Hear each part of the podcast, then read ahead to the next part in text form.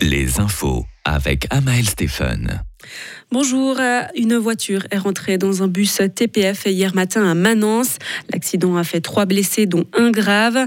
Aux alentours de 11 heures, un automobiliste est rentré dans l'arrière du véhicule qui avait dû freiner pour les besoins de la circulation. Heureusement, le bus ne transportait pas de passagers à ce moment-là.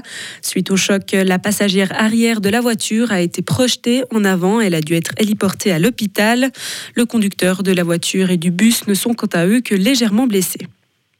Un centre commercial a été cambriolé cette nuit à Sierre. Les faits ont eu lieu vers 3h30 du matin. La police valaisanne a mis en place un important dispositif pour retrouver les auteurs du délit qui sont toujours en fuite. Des chiens et un hélicoptère ont été engagés aux côtés des autorités cantonales. Des barrages routiers ont également été mis en place dans la région de Sierre. Pour l'instant, la police ne donne pas plus d'informations sur les cambrioleurs, outre le fait qu'ils étaient plusieurs. Les cambriolages n'ont pas touché que le Valais cette nuit. Hier soir, des malfrats sont entrés par effraction dans un temple hindou à Neuhausen, dans le canton de Chafouz. Ils sont emportés de l'argent liquide, de l'or et d'autres objets de valeur. La police a lancé un appel à témoins.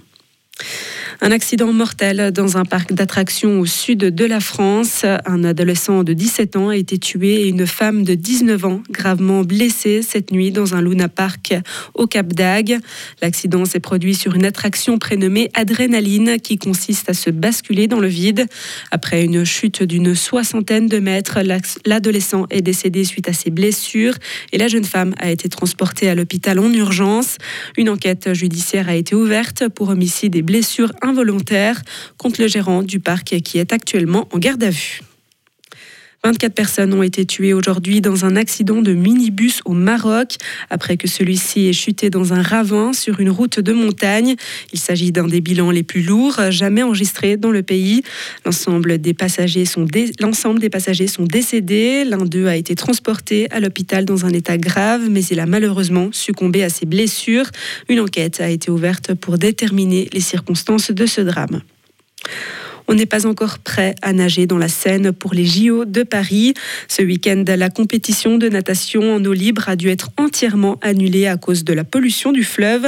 Mais les autorités assurent rester confiantes en vue des Jeux. Après une ultime réunion entre la ville de Paris et les fédérations sportives, la décision a été prise de ne pas faire plonger les nageurs et nageuses du pont Alexandre III pour cette épreuve de Coupe du Monde. La raison, les fortes pluies tombées plus tôt cette semaine ont fait déborder les égouts et ont ramené les eaux usées dans le fleuve. Et enfin, le pape François a clôturé les JMJ de Lisbonne devant 1,5 million de pèlerins.